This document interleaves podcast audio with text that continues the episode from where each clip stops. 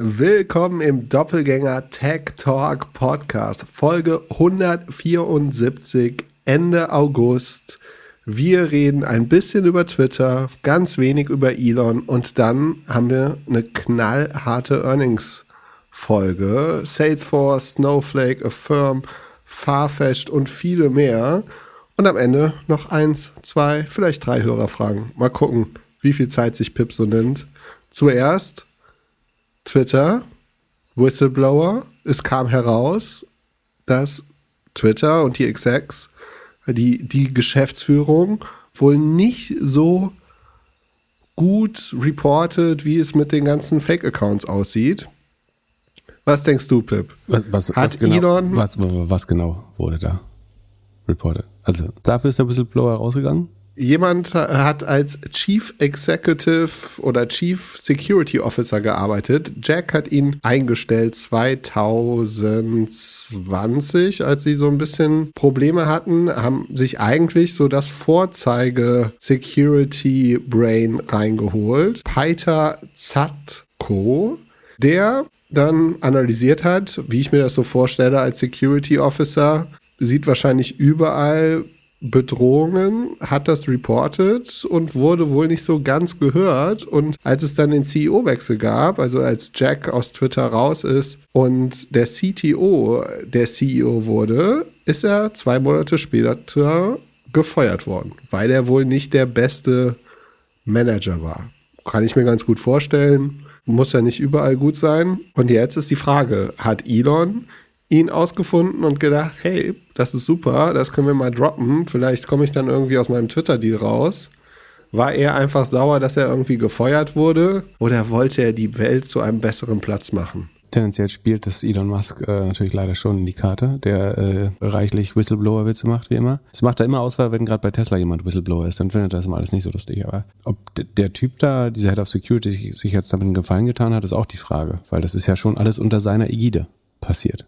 Also er war halt Head of Security zu der Zeit. Also entweder muss ihm das Management ja tatsächlich verboten haben, seinen Job zu machen, oder so müsste man das ja lesen. Weil ansonsten würde er sich ja nur selbst belasten eigentlich damit. Also nach meinem Verständnis sind die Anschuldigungen, dass so einerseits die internen Manager so incentiviert waren, dass sie weniger Obacht auf Bots killen und Spam killen gelegt haben, weil Userwachstum wichtiger war. Gut, bist du in irgendein Startup investiert, wo das Wachstum nicht wichtiger ist als die Security? Das war, ich, ich würde hoffen, dass es zumindest besonders bei den Fintech-Sachen, äh, da glaube ich, ähm, also Wachstum ist immer wichtig, klar, gar keine Frage. Der erste Gedanke, also der, der wirft Twitter vor, dass es wie Facebook geführt wird. ähm, genau, also, und halt, dass irgendwie auch ansonsten Security irgendwie nicht ausreichend ist, dass eigentlich zu viele User Superrechte haben, um auf alle Daten raufzukommen. Zu viel User meinst du mit zu viele Mitarbeiter, Mitarbeiterinnen? Genau. Dass das jetzt äh, Elon Musk hilft, wirklich aus dem Deal rauszukommen, glaube ich nicht, weil das ändert ja nichts daran, dass er die Company so kaufen wollte, wie er sie gesehen hat. Der hat ja nicht gesagt, ich kaufe die nur, wenn die eine Top Security intern haben oder so, oder? Ja. Plus, also ich möchte immer noch mal daran erinnern, ne? Elon Musk hat von Anfang an erkannt, dass Bots das Hauptproblem sind von Twitter und hat Twitter explizit kaufen wollen, um das Problem zu lösen. Äh, Und sich dann überrascht von diesem Problem zu geben und aus dem Deal rauszuwollen, ist der ganze Anfang der Story ist schon nicht glaubwürdig. Aber alles danach ist einfach nur Taktiererei, um Geld zu sparen. Für mich die zwei interessantesten Sachen bei der ganzen Story sind gar nicht so au- au- auf jetzt den Whistleblower, sondern eher auf Twitter wieder allgemein. Ich habe erfahren, dass es eine ähm, Vice President Global Communications von Twitter gibt. Hab natürlich sofort geguckt, was sie so twittert. Die liebe Rebecca Hahn hat keinen Twitter-Account. Und die andere News, also das, das verstehe ich einfach nicht so. Wie kann es sein, dass wir alle so süchtig sind auf Twitter oder es wenigstens viel nutzen und dann irgendwie alle, alle überhaupt, also über einem bestimmten Level scheinen irgendwie das Produkt gar nicht zu nutzen. Insbesondere das Board, ja. Aber es kann ja sein, dass sie einen, einen, einen Genau, er hat den hat größten, so. größten Meme-Account bestimmt. Und, und das zweite ist, die hat dann, äh, sie haben ein Statement gemacht, dass sie viel machen für Spam-Accounts. Und zwar, dass sie am Tag fast eine Million Accounts löschen. Ja. Und also im Jahr über 300 Millionen. Was ist da, das ist doch komplett verrückt, wenn man sich überlegt, dass sie gerade mal 240 Millionen Nutzer irgendwie daily haben. Ja. Also du, das ist also selbst dann musst du ja wissen, dass du irgendwie ein Problem hast und das und bei dir wird es wahrscheinlich genauso sehen, wenn du in deine äh, Direct Messages gehst. Mhm. Dann hast du halt hier, ich habe Unmengen an so vor allem NFT-Zeug oder irgendwas anderes. Und das sind halt alles die gleichen Accounts. Irgendwie ein paar, Bu oder ein paar Namen, Buchstaben und dann irgendwie eine Riesenzahl. So, ist, das kann doch nicht. Also in den Hidden Requests, also die filtern sie, das ist auch so lustig, dass sie die filtern, aber die User lesen, also warum filterst du die Requests und lässt die User leben? Ich habe nicht so viel davon, aber ich habe mich auch nicht freiwillig als NFT-Idiot geoutet. Also wenn ich ein Scammer wäre, würde ich natürlich auch den, äh, den, also wenn du so einen geilen Filter hast, für die dümmsten, äh, treugläubigsten Leute zu erreichen, dann würde ich natürlich auch bei der NFT-Gang anfangen, äh, die zu scammen. Aber trotzdem, natürlich habe ich auch viele solcher. Unter anderem, weil du wahrscheinlich bei Premint mit deiner, bei deinem Twitter-Account angemeldet bist, äh, kriegst du das. Da habe ich mich schon wieder abgemeldet, aber. Aber ja. die Zahl wundert mich nicht. Ich glaube, also Facebook löscht sagen, bei Insta und Facebook zusammen wahrscheinlich äh, noch mehr äh, Accounts täglich. Das ist halt die Frage. Also, muss, also du kannst ja bei Facebook hinter facebook.com einfach eine Zahl eingeben, dann kriegst du die, der User, der, den User angezeigt, der diese Accountnummer hat. Und da das irgendwie in den zig Milliarden inzwischen ist, ist vollkommen klar, dass Facebook schon mal mehr User hatte als, also vielfach mehr User als die Weltbevölkerung. Ja, also ich würde, na, schwer zu sagen. Aber ich meine, es wäre eine Möglichkeit, zu sagen, wir machen eine höhere Hürde beim Sign-up, dann haben wir auch weniger Aufräumarbeit hinterher. Also wenn wir irgendwie zwangsläufig eine Telefonnummer erfordern oder eine E-Mail. Musst du E-Mail-Verification machen? Äh, weiß ich nicht, ob es im Moment möglich ist. Aber gut, E-Mails sind auch zu einfach zu besorgen. Das wäre wär im Zweifel kein Problem. Sie wollen ja jetzt ein äh, Phone-Verified Badge einführen, ne? dass du nicht mehr das blaue Verified hast, aber zumindest, dass die Phone-Nummer verifiziert wurde. Das fände ich einen guten ersten Schritt. Und aber viel wichtiger ist, dass sie den, dass sie einen Filter anbieten und sagen, alle, die, ich will keine Nutzer mehr sehen, die das nicht gemacht haben. So. Wer nicht mit einer Telefonnummer hinter seiner Meinung stehen kann, so der muss mich halt nicht erreichen und mir nicht den Tag verderben mit, mit Trolling. Das fände ich tatsächlich recht gut. Und dann das Traurige, wenn sie dann Phone Verified Users versus monetizable Users stellen würden, dann wäre das Ergebnis, glaube ich, sehr traurig. Hast du irgendwas eingestellt, dass du weniger Spam bekommst? Äh, ja, ich hatte, ich hatte mal Einstellungen gefunden. Ich weiß nicht, ob ich sie aktiv hatte. Du kannst äh, ab einem gewissen Level, glaube ich, oder auch so sagen, dass du Nutzer, die früh angemeldet, äh, die sich in den letzten 30 Tagen erst angemeldet haben, die weniger als 100 Follower haben oder so. Ich war mal auf so eine Einstellung drauf. Ich habe sie aber nie wieder gefunden, ehrlich gesagt. Äh, ansonsten würde ich sie gern zum Filter nutzen. Versuche ja prinzipiell mit fast allen Leuten auf Twitter zu reden. Aber wenn jemand drei Follower hat und vorgestern angemeldet ist, dann äh, und dann definitiv oder so, sofort sagen sehr negativ in die Debatte eintritt, dann kann man sich das auch sparen. Eigentlich wäre es voll gut, wenn man die äh, noch, wenn es noch einfacher wäre, die automatisch zu killen, aber das killt natürlich auch Engagement, weil es natürlich Leute gibt, die sich getriggert fühlen und sofort darauf antworten und das wiederum wäre gut für Twitter, kurzfristig zumindest. Ja, ich bin gespannt, wie, wie Elon das aufräumen äh, will. Oder ob er einfach eine, eine hohe Entschädigung zahlt. Glaubst du, die Incentive ist richtig gewesen, einen Bonus daran zu setzen, dass man Userwachstum schafft? Für das User Growth Team, ja. Aber du hättest einfach einen genauso hohen Incentive für das Security Team äh, machen sollen, dass sie den Nutzer abschießen können, wenn sie sich ausreichend sicher sind, dass sie nicht echt sind. Und dann muss irgendjemand ganz oben entscheiden, wer seinen Bonus bekommt. Oder Ah, nee, ich nehme meinen, äh, ich nehme meinen einfach zurück. Ich würde den Bonus nicht auf äh, User Growth ansetzen, obwohl das natürlich die Kennzahl ist, die am Kapitalmarkt am nächsten ist. Also du kannst argumentieren, äh, Monetizable DAOs ist das, wonach der Kapitalmarkt Twitter bewertet hat. Deswegen als CEO und als Board hast du ein Interesse daran, damit auch die Incentives des Managements zu alignen. Also wäre es eine Non-Public Company und ich wäre der Gründer, dann würde ich an Nutzern mit einer gewissen Retention oder Engagement äh, das messen. Also ich würde Nutzergrowth wichtig finden, aber ich würde halt irgendein Kriterium, wie ich identifiziere, dass das ein humanoider Nutzer ist. Also hat sich auf mindestens zwei Geräten, auf zwei verschiedenen Geräten eingewählt und hat mit mindestens x verschiedenen Accounts interagiert oder irgendwas, was dich aber nicht mit 10.000 gleichzeitig innerhalb von einem Tag. Also das eben noch ich würde so qualifizierte User machen. Das sind halt Leute, die sich halbwegs humanoid ver verhalten. Dann kam in der ganzen Geschichte auch noch auf, dass wohl Indien sie gezwungen hat, also Twitter gezwungen hat, einen Agent einzustellen, der dann so ein bisschen in die User-Accounts geschaut hat. Dafür gibt es meines Erachtens noch keine wirklichen Beweise so, aber die Frage stellt sich ja schon, in wie vielen Tech-Firmen arbeiten wie viele Agenten und spielen irgendwelche personenbezogenen Daten rüber? Glaubst du, dass es gang und gäbe und viele Firmen wissen davon nichts oder gibt es da Absprachen und es ist einfach Business as usual?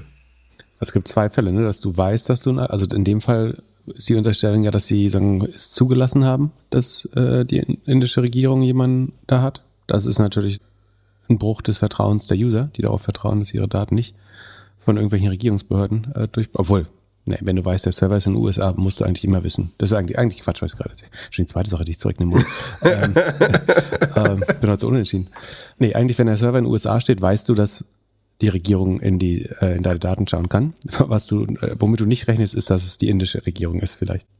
Aber bei, bei der Masse an Mitarbeitern ist auch vollkommen klar, dass irgendein anderes ähm, Foreign Asset da sein wird, also irgendein, keine Ahnung, chinesischer oder koreanischer Agent vermutlich, der, guck mal, in der Remote First World, wir haben ja irgendwie letzte, vorletzte Folge darüber geredet, wie Leute versuchen, in, in so Firmen reinzukommen. Es wäre unwahrscheinlich, dass in unter Tausenden von Mitarbeitern nicht irgendein Geheimdienstagent ist. Aber dass die ihn freiwillig da reinlassen, ist schon komisch. Aber Indien ist auch natürlich auch ein Riesenland, das ist kein Wunder. Kannst du dir vorstellen, in Zukunft Podcasts über Twitter zu hören? Nee. Warum nicht? Es ist doch, also ich hatte es irgendwann mal predicted, ich glaube, es war Folge 119 oder sowas, dass Twitter doch ein das ist Grund Nummer eins. super Podcast-Player äh, wäre. Jetzt kam heute oder gestern die News, dass sie jetzt in Amerika oder im Englischen das testen, also dass unter Spaces bald Podcast-Player auch zu sehen sind äh, und man halt die Podcasts hören kann. Technisch ist es überhaupt kein Problem. Wir haben ja einen RSS-Feed, der wird dann über alle verteilt. Funktioniert nicht. Ich glaube schon, dass das für vor allem im Business-Kontext oder auch politisch oder auch für Sport, wo viele Leute auf Twitter sind, sehr interessant sein könnte. Du hast ja, also du hörst ja Prof G nicht auf Spotify, weil er von Spotify runtergegangen ist. Du hast jetzt einen anderen Player wieso nicht Prof G auch auf Twitter hören und parallel die Tweets von der Person sehen oder andere Tweets lesen? Also deine Vorhersage war ja jetzt äh, mutigerweise, dass bis 2025 die größte Plattform wäre für Podcasts. Das glaube ich auch. Und wie misst du das nach Plays? Listening Time, also mehr oder ja. halte ich für bold. Also A, hast du mir gerade erzählt, dass es so eine Company mit sehr schlechten Management und äh, Sicherheitssachen ist. Ich ja. wüsste nicht, woher Twitter die Dev-Ressourcen dafür nehmen sollte. Ähm, ich wüsste nicht, woher sie das Geld für irgendwelche Exclusive nehmen sollten. Also die Exclusives sind alle auf anderen Plattformen. Wo Twitter hat negativen Cashflow. Womit sollen sie Leute einkaufen, um mich dahin zu ziehen? Die, ich meine, was richtig ist, dass viele der schlauesten Leute schon auf Twitter sind, das ist schon gut, aber du hast kein, also der Podcaster oder die Podcasterin hat kein Distributionsproblem. So, ich kann mit einem Klick auf zig Plattformen präsent sein. Das kostet mich äh, fünf Sekunden. Also ich, ich brauche nicht mehr Distribution eigentlich, ich bin äh, omni verfügbar. Twitter hat kein Monetarisierungsmodell, um das zu unterstützen. Also weder für sich selbst noch für uns als Podcaster. Also, sie können uns, also was könnte schon sein. Sie können uns weder Geld geben noch, noch Werbeeinnahmen. Also Werbeeinnahmen sind sie der schlechteste Vermarkter der Welt, einfach bei Weitem. Also das mit uns zu teilen wäre jetzt nicht super attraktiv. Und äh, Geld, um, um uns das um die Ohren zu schmieren, haben sie auch nicht. Also warum, warum würden wir auf Twitter gehen? Ich könnte mir schon vorstellen, dass sie es schaffen, dass man dann auch mit seiner Audience ein bisschen in den Austausch geht und dass auf Twitter diese äh, zum cool. Beispiel spezielle Schnipsel irgendwie mehr geteilt werden können, dass du da eine größere Interaktion hast. Du hast viele von den Podcastern haben auf Twitter ihre größte Audience, also für Prof G macht es auf jeden Fall Sinn, das maximal auszuspielen für uns auch. Und könntest. Aber können wir ja auch jetzt schon. Ja, ja, klar, aber der vielleicht, also ich meine, wir twittern ja oder ich twitter ja nach vor jeder oder bei jeder Veröffentlichung so ein bisschen was dazu. Vielleicht funktioniert das besser, die Conversion besser, wenn, wenn man das direkt unter dem Tweet hören kann. Also die einzige Sache, die ich kaufen würde, wäre, wenn sie es hinbekommen, gute Soundschnipsel zu machen, in die man reinhören kann und dafür Distribution schaffen, also so eine Art TikTok für Sound, das hätte einen gewissen Nutzwert. Aber ansonsten, nachdem Twitter echt nicht viel gebacken bekommt und kein Monetarisierungsmodell hat, hielt ich es für höchst unwahrscheinlich. Und selbst wenn, wenn sie damit irgendwie Kohle verdienen würde, klopft sofort Tim Cook an die Tür und sagt, hey, wo sind meine 30 Prozent? Jetzt habt, jetzt habt ihr einfach einen Streaming-Service aufgemacht äh, und ich verdiene ja nichts da dran. Was ist denn hier los? ähm, so. Das stimmt. Und was auch interessant wäre, zu, zu checken, wie viel der ersten, allerersten Mitarbeiter von Twitter noch an Bord sind, die damals ja einen Podcast-Player gebaut haben. Also der Twitter ist ja daraus entstanden, dass der Podcast-Player von damals nicht funktioniert hat, wenn ich mich richtig zurückerinnere. Also sie, sie hatten auf jeden Fall schon mal Audio in der DNA und auch da habe ich sofort geschaut, äh, der Senior Product Manager von Spaces, auch der hat keinen Twitter-Account. Ähm, die scheinen alle sehr konzentriert bei der Sache zu sein und sich nicht mit Twitter auf Twitter ablenken zu lassen. Wie viele Spaces hast du denn im letzten Monat gehört? Äh, nada. Hm. Naja, aber es wird mit Podcast bestimmt besser, hast du recht. Ja. Und, äh, aber gibt's, trag das schön in deine Prediction-Seite auch ein, ne? Ja, ja, das, du wirst mich da schon dran erinnern, dass ich da äh, faile. Sonst äh, sehe ich hier Höhle der Löwen, äh, Handelsblatt. Da wurde geschrieben, dass Startups, oh Wunder, nicht immer funktionieren. Das ist doch eigentlich äh, ein Nothing Burger, oder ist das wirklich News? Äh, Nothing Burger, mag ich. Ähm, ja, ich fand es äh, tatsächlich äh, ein bisschen albern. Also, die Bonitätsauskunft Credit Safe hat äh, eine Studie herausgegeben als PR, dass die Ausfallrate der Höhe der Löwen Startups doppelt so hoch ist wie bei durchschnittlichen deutschen Unternehmen. Ähm, und das Handelsblatt hat sofort diese PR-Nachricht abgedruckt, äh, so leicht editiert.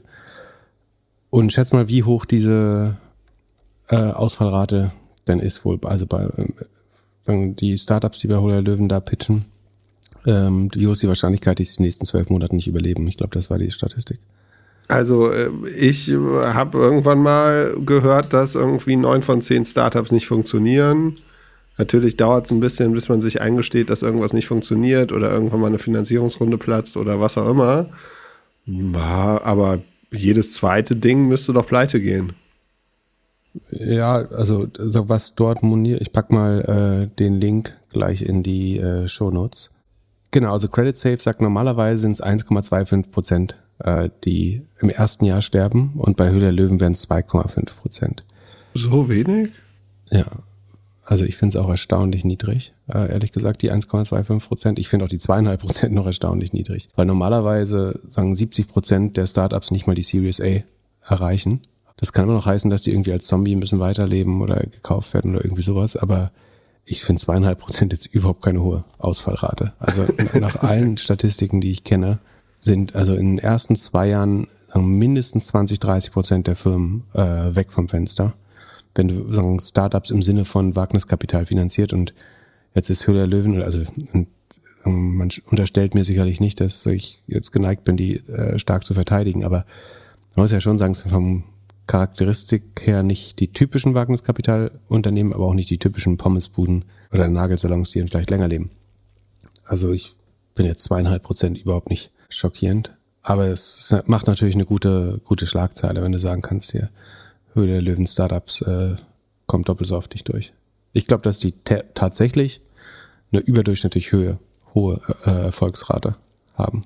Nicht beim Outcome, also beim maximalen Outcome eher nicht, dass sie jetzt sagen, wenn du die, ja, die Kapitalrendite oder sowas nehmen würdest, dann glaube ich nicht, dass sie überdurchschnittlich erfolgreich sind, aber von der Überlebensrate auf jeden Fall. Also wenn du irgend so ein Plastikdingsbums an ähm, Ralf Dümmel verhökerst, das läuft ja in den allermeisten Fällen eine Zeit lang erst und länger als ein Jahr auf jeden Fall. Von daher Glückwunsch zu PR und Credit Safe, aber besonders guter Journalismus war es, glaube ich, nicht. Gibt es überhaupt irgendein Startup von denen, die danach so eine richtig krasse Series A, Series B oder so gemacht haben? Na, hier nicht, ne, Y-Food, Air Up, äh, boah, gute Frage. Das hätte mich ja früher fragen sollen. Mal gucken, die erfolgreichsten Höhle der Löwen Startups. Also, willst, willst du noch paraten, bevor ich aufmache? Nee. Also, ich kann mich äh, Ankerkraut. Ach genau, Ankerkraut, siehst du? Die zum Beispiel auch. Ah, Art Night war auch mal bei äh, Ankerkraut tatsächlich.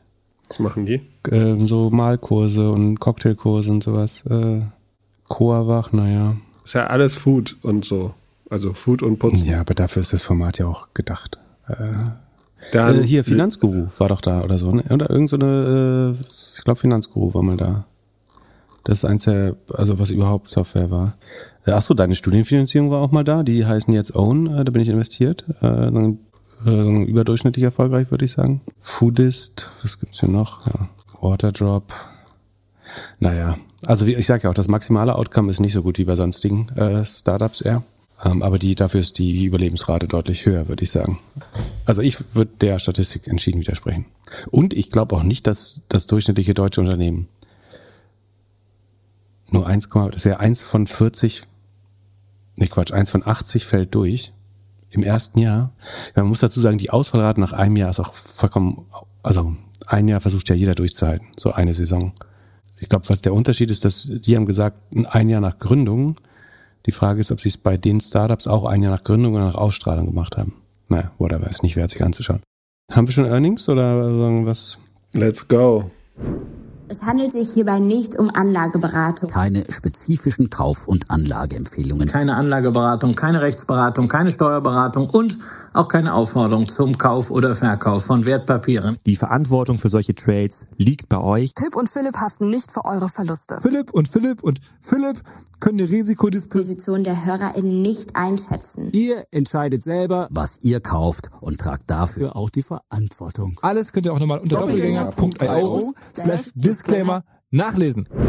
Fangen wir an mit der SaaS-Macht Salesforce, die enttäuscht hat. Warum, Pip? Lass uns einen Sheet gehen. Erklär mir, was ist bei Salesforce los? Geht jetzt, geht, gehen jetzt alle Tech-Werte wieder den Bach runter?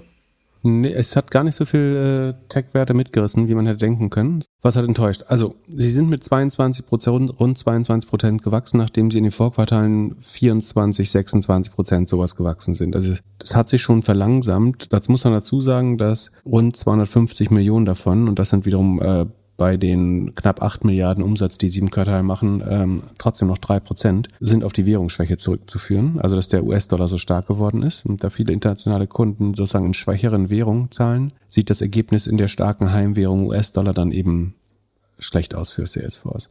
Die Frage ist dann immer, wird sich der Dollarkurs jetzt langfristig so manifestieren oder wird das auch wieder ein bisschen zurückrudern, äh, das äh, Wechselkursverhältnis? Aber sagen, bei anderen Firmen sagen wir auch, das Umfeld ist das Umfeld. Das heißt also, auch in dem Umfeld muss man halt gut performen. Von daher ähm, ist es eine Erklärung, aber wenn sich das jetzt langfristig so halten sollte, dann verdienen sie auch einfach weniger Geld oder müssen Preissteigerungen machen außerhalb von den USA oder insgesamt. Ansonsten bei der Profitabilität sehen sie eigentlich gut aus. Ihr Net Income, also das eigentlich schwerste nach Gap, äh, sagen strengste äh, Mittel ist noch weiterhin positiv. War im Vorjahr 535 Millionen, ist jetzt nur noch 68, aber es ist positiv. Ähm, das Non-Gap Operating Income, wo sie äh, adjustieren um Share-Based Compensation und so weiter, ist um die 20 Prozent Marge, auch fast auf Vorjahresniveau, also gar nicht so schlecht. Der Gap Operating Cashflow ist auf Vorjahresniveau. Also alles gar nicht so übel. Also der Gewinn pro Aktie ist halt eingebrochen, äh, weil das Net Income eben unterm Feuer liegt, aber es ist trotzdem weiter positiv. Was kann man noch sagen? Bei der Rule of 40 sind sie auch noch äh, bei 42. Eigentlich genauso wie im Vorquartal. Die Magic Number, die hat gelitten, das sieht man. Also das äh, Neugeschäft lahmt.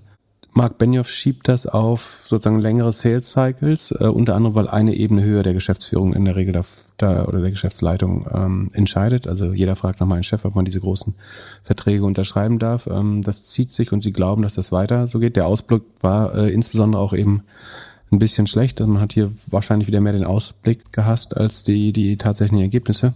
Man kann auch sagen, besonders langsam wächst Asien, besonders schnell Europa ähm, weil es hier natürlich vergleichsweise günstig wird, wenn man so will. Und bei den Segmenten ist Platform and Other schrumpft, während am schnellsten die Marketing Cloud wächst und bei und äh, Tableau und MuleSoft, also Data Cloud. Ja, also ich finde die Zahlen nicht fürchterlich, aber klar, das Wachstum verlangsamt sich, die Profitabilität geht ganz leicht runter man muss auch mal sagen, dass äh, Salesforce nur noch sechsmal Sales kostet oder 37 mal ähm, Price Earnings, wobei die Earnings sich ja jetzt ein bisschen verändern, aber Cashflow ist 6,5 Milliarden und sie kosten 175, also 30 mal Free Cashflow. Ja, wahrscheinlich fair bewertet. Ähm, ich finde, ihr gebt, also die Aktie ist auch nur 8% runter, das ist jetzt auch nicht, also in Milliarden schon. Achso, und sie haben noch ein Share Buyback äh, Programm angekündigt in Höhe von 10 Milliarden. Das ist dann bei äh, 180 Milliarden, aber eben äh, etwas weniger als 5 Prozent ähm, der, der Aktien, die, ähm, die es gibt. Von daher wird es den Kurs ein bisschen stützen. Aber ich sehe jetzt noch keine Gründe zur Panik äh, bei, bei Salesforce. Aber Und- es hängt natürlich vom, vom Wechselkurs jetzt auch sehr stark ab, wie sich das weiterentwickelt. Benioff hat wohl gesagt, dass die Sales Cycles sich auseinanderziehen und dass das höhere Management halt mehr Entscheidungen jetzt macht. Was bedeutet das für die anderen Player? Ähm, man würde denken, das betrifft andere SaaS-Modelle dann ähnlich. Das äh, stimmt. Also beide Effekte, sowohl der starke Dollar als auch die Sales Cycle sollten die gesamte Branche äh, betreffen. Die Frage ist, würde man jetzt so in Zeiten mit rezessiven Tendenzen, ist das schlau, dann Software, ausgerechnet Software-Investitionen zu verschieben oder zu verzögern? Bin ich mir nicht so sicher. Ich, ich glaube, worunter Salesforce auch äh, leidet, das sagen sie vielleicht noch nicht so offen, ist, natürlich werden gerade weniger Sales-Leute eingestellt. Und da du äh, ganz oft pro Seat bestellst, also, nee, die haben, also die Marketing-Cloud, der Marketing, also die, ich glaube, da zahlst du nicht pro Umsatz, wenn ich mich irre, aber irgendwie werden natürlich die Paketpreise schon äh, von, von der Größe und des Umfangs des Shops, weil es ja in der Cloud liegt, äh, abhängen. Also du hast einen Volumeneffekt beim E-Commerce-Produkt quasi. Also du kannst ja deinen Shop mit Salesforce ähm, Commerce Cloud aufsetzen und dann, das sollte schwächer sein, das Geschäft, durch die E-Commerce-Schwäche. Dann das Ursprungsprodukt äh, von Salesforce, also was, was Richtung Sales, CRM und so weiter geht, das hängt natürlich stark an den Seats. Da werden jetzt sicherlich nicht Unmengen neuer äh, Stellen geschaffen. Also das ist sicherlich schon ein Effekt. Aber spätestens beim nächsten Upcycle würden sie dann auch wieder sehr stark profitieren. Ne? Sie waren ja, während Corona sind sie mit 30 Prozent gewachsen.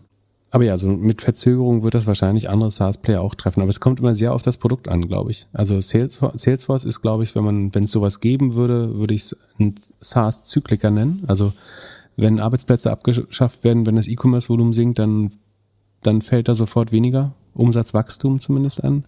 Und es gibt halt andere Sachen wie Security ähm, oder vielleicht auch Snowflake, wo es halt gar nicht äh, so einfach ist zu sparen. Und äh, da ist man dann einigermaßen gefeit davor. Und bei Snowflake, da hat man auf Twitch gesehen, dass du dich auf einmal gefreut hast. Jan aus dem Off hatte auch ein Grinsen auf den Augen.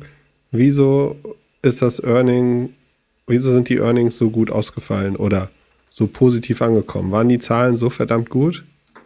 Ich, ich würde sagen schon. Also die, der Kontext ist bei Snowflake ja immer, dass sie eine der höchst bewerteten Aktien sind. Ich guck mal kurz, ich würde so, ich hoffe nur noch 60, aber wahrscheinlich ist sogar noch mehr.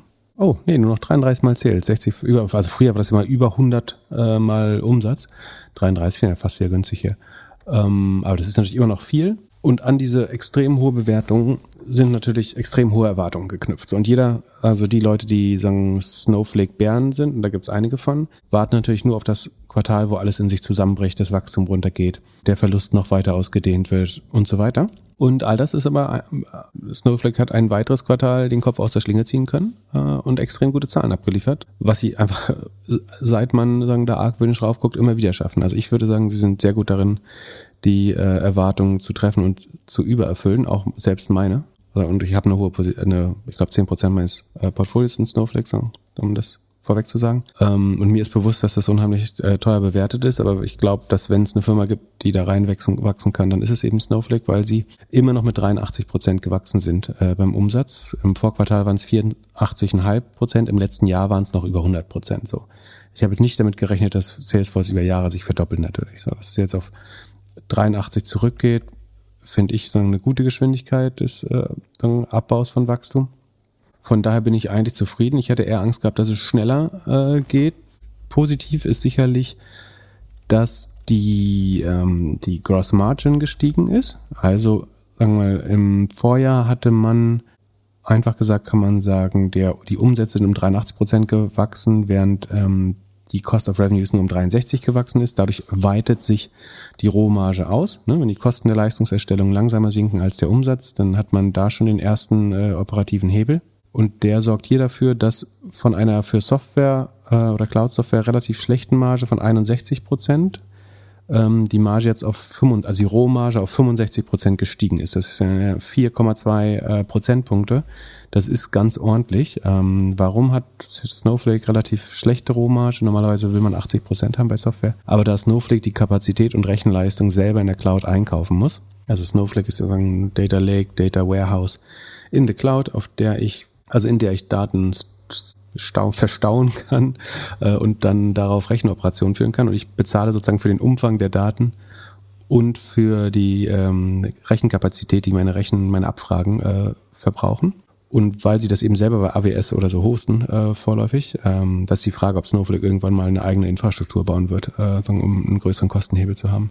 Weiß nicht, ob sie es vielleicht sogar schon tun. Aber auf jeden Fall deswegen ist die Marge noch relativ niedrig, weil sie ein Drittel des Umsatzes im Moment immer noch äh, an den Cloud-Provider äh, abgeben müssen. Aber immerhin konnten sie es von 61 auf 65 ausbauen, was super gut ist für, natürlich für die Profitabilität. Ähm, hinzu kommt, dass auch die operativen Kosten langsamer wachsen. Nochmal, Umsatzwachstum war 83, Sales und Marketing ist nur um 50 Prozent gewachsen, um das zu erreichen. Research and Development ist nur um 56 Prozent gewachsen, um das zu erreichen. Die Gemeinkosten sind sogar nur um 12 Prozent gewachsen. So sind die gesamten äh, Total OPEX um 45 Prozent gewachsen, also deutlich langsamer als die 83. Und dadurch macht man in absoluten Zahlen zwar nach 200 Millionen Verlust im Vorjahr 208 Millionen Verlust jetzt, aber prozentual zum Umsatz gesehen, das sich ja mit 83 Prozent fast verdoppelt hat, ist, hat sich die negative operative Marge von minus 74 Prozent auf minus 42 Prozent deutlich geschlossen. Also es sind 32 Prozentpunkte weniger klar, es ist noch stark negativ, aber wenn was 83 Prozent wächst, wäre es auch blöd, nicht weiter in Marketing zu investieren. So den Double-Check, den man dann immer macht, ist, man guckt sich die Magic Number an. Das ist nämlich die Marketing-Effizienz. Also wie viel, wie viel ARA bekomme ich eigentlich für ein Euro Marketing-Ausgaben zurück? Und das sind im Fall von Snowflake äh, ist die Magic Number 1,09. Das ist auch höher als im Vorjahr. Das ist sogar ein Rekordwert, seit sie publicly listed sind, die höchste Magic Number. Das heißt, sie haben eine brutal hohe Marketing-Effizienz, weil eben die Marketingkosten nicht mehr so schnell steigen, äh, mit nur 50 Prozent, aber der Umsatz mit 83 Prozent wächst. Und diese Magic Number hat ja noch einen, also einen weiterlaufenden Effekt, weil die Revenue Expansion so hoch ist bei Snowflake. Das heißt, selbst wäre die niedriger, müssten sie weiter Kunden hinzugewinnen, ähm, weil die Kunden jedes Jahr äh, 70 Prozent mehr ausgehen. Da gucken wir auf den Wert auch nochmal. Sondern Snowflake war immer berühmt dafür, dass sie eine der höchsten, wenn nicht die höchste Net Revenue Retention haben. Das ist sozusagen, wie schon mal gesagt, der Wert, den man mehr ausgibt jedes Jahr. Das war zum absoluten Höhepunkt äh, mal 178 Prozent Q4 letzten Jahres. Jetzt sind es immer noch 171 Prozent, was immer noch 40 Prozent über sozusagen den Bestwerten anderer Player sind. Ist und das heißt eben, ich gebe im Jahr 1 1 Euro aus, im Jahr 2 1,70 im Jahr drei äh, eigentlich schon mehr als drei Euro ähm, als Kunde. Und deswegen musst du weiter brutal Marketingausgaben fahren. Und deswegen muss Snowflake auch weiter 200 Millionen und mehr Verlust machen. Dieser 208 Millionen Verlust wiederum ist natürlich äh, eher erstmal ein Buchverlust, denn der Free Cashflow ist tatsächlich schon 54 Millionen positiv ähm, Sekunde, das ist ein Non-Gap Free Cashflow. Da sind jetzt vielleicht noch ein paar Steuern auf die äh, Share-Based Compensation nicht drin. Ähm, aber so viel kann man auch nicht mehr wegadjustieren. Also in jedem Fall werden sie dieses Jahr mit einem positiven Cashflow äh, beenden. Und alle Verluste, die man sieht, kommen jetzt rein aus der Share-Based Compensation. Das liegt wiederum daran, dass sie die Anzahl, dass sie 35 Prozent der operativen Ausgaben in Aktien bezahlen. Das ist ein relativ hoher Wert. Das stimmt schon, liegt aber auch daran, dass sich die Aktien einfach so im Kurs entwickelt haben in der Vergangenheit. Genau, also sie sind Cashflow positiv, man muss sich da keine Sorgen mehr machen. Man wird verwässert, aber für diese 208 Millionen äh, negatives Gap Operating Income erhält man halt krass viel Wachstum und neue Kunden mit einer brutalen Marketing-Effizienz. Ähm, ansonsten die Rule of 40, die hat sich sogar nochmal leicht gesteigert im Vergleich zum Vorquartal mit 86 im Vergleich zu 85. Ähm, letztes Jahr war es noch um die 100, aber ist auch klar, dass man das nicht halten kann. So und ja, mit 33 mal Umsatz natürlich extrem teuer, aber die Werte sehen alle gut aus, aber ich möchte auch schon mal alle darauf vorbereiten, dass wenn das Wachstum mal ähm, jetzt vielleicht auf 75 fällt oder so, dann wird es auch mal wieder 10, 18 Prozent runtergehen an einem Tag. Auf diese ähm, sehr guten Zahlen meiner Meinung nach haben sie ja mit 18 Prozent plus reagiert äh, und deswegen freut sich Jan aus dem Off äh, so, der seine Cutter-Gehälter äh, immer direkt in Snowflake-Aktien steckt äh, und alles andere, was, ihm, ja. was hier fälschlicherweise besprochen wird. ähm, Habe ich irgendwas vergessen? Die Marketingquote ist auch runtergegangen, logischerweise äh, auf 55 Prozent, waren vorher noch 67. Ähm, der Average Revenue per User, also sagen, jetzt nicht Revenue Expansion, sondern einfach was der absolute Durchschnittsuser, inklusive ganz neuer Nutzer im Schnitt, und es kommen ja jedes Mal neue Nutzer dazu, ne? also es sind die Kundenanzahl ist auch nochmal um 36 Prozent. Äh, zum Vorjahr waren es rund 5000 Nutzer, inzwischen sind es 6800. Ähm, also 1800 auf 5000 sind 36, genau 36 Prozent. Also sind 1800 neue Nutzer hinzugekommen und der Durchschnittserlös pro Nutzer ist trotzdem von 55.000 Dollar auf 73.000 Dollar hochgegangen. Also die lassen ordentlich äh, Geld da. Es gibt 250 oder 246 äh, Kunden, die mehr als eine Million im Jahr mit, mit Snowflake ausgeben. Und der, der einzige Kritikpunkt, den man oft hört, der zu einem gewissen Maß valide ist, ist, dass Snowflake definitiv nicht der günstigste Anbieter ist. ist du wirst das viele der Sachen früher oder später auch äh, in den großen Cloud-Diensten auf andere Weise lösen können oder Konkurrenzprodukte nutzen. Und Snowflake hat nicht so richtig den Anreiz, ihre Abfragen effizienter zu machen, also dann Daten- oder Rechenzeit sparsamer, weil sie eben nach Daten und Rechenzeit abrechnen. So, das macht das Produkt über die Zeit nicht unbedingt besser, obwohl ich glaube, dass wenn dann die wenn die Cloud effizienter kommt, nutzt du sie auch noch mehr. Deswegen glaube ich, dass sie jetzt nicht künstlich das äh, verlangsamen oder verschlechtern. Aber das, das ist übrigens nochmal der Grund, haben wir schon ein paar Mal erzählt, aber der Grund für die gute Revenue Expansion von 170 Prozent ist halt, dass du, wenn du Daten in der Cloud hältst, natürlich immer mehr Daten ansammelst und immer mehr Use Cases findest, diese Daten zu, zu slicen und dicen und äh, Anfragen darauf zu machen. Du hast äh, Reports, die irgendwie täglich oder monatlich laufen, die äh, mal generiert werden. Die werden automatisch größer mit jedem Land, das du öffnest, mit jedem Kunden, den du zugewinnst. Mit jedem Werbemittel, das du irgendwo platzierst, äh, hast du mehr Daten, die du in der Cloud dann verwalten musst. Und das treibt halt sehr stark diese Revenue Expansion. Und äh, ist, das ist die Hypothese, auf, auf der ich es damals gekauft habe. Du hattest auch Befürchtungen, dass es vielleicht nicht ganz so gut läuft, dass Firmen anfangen, dort zu optimieren, oder? Dass sie anfangen zu sparen, man sieht das ganz leicht in der Revenue Expansion. Ne? Die war 178, 174, jetzt noch 171, aber das ist so, so Beschwerde auf extrem hohem Niveau. Es ist dann vielleicht doch gar nicht so einfach äh, zu sparen.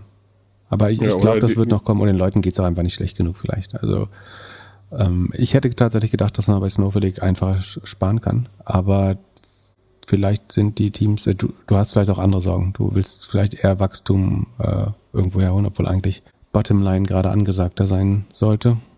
Wundert mich ein bisschen, äh, dass sie beim Revenue weiter so starke Expansion haben und äh, wachsen.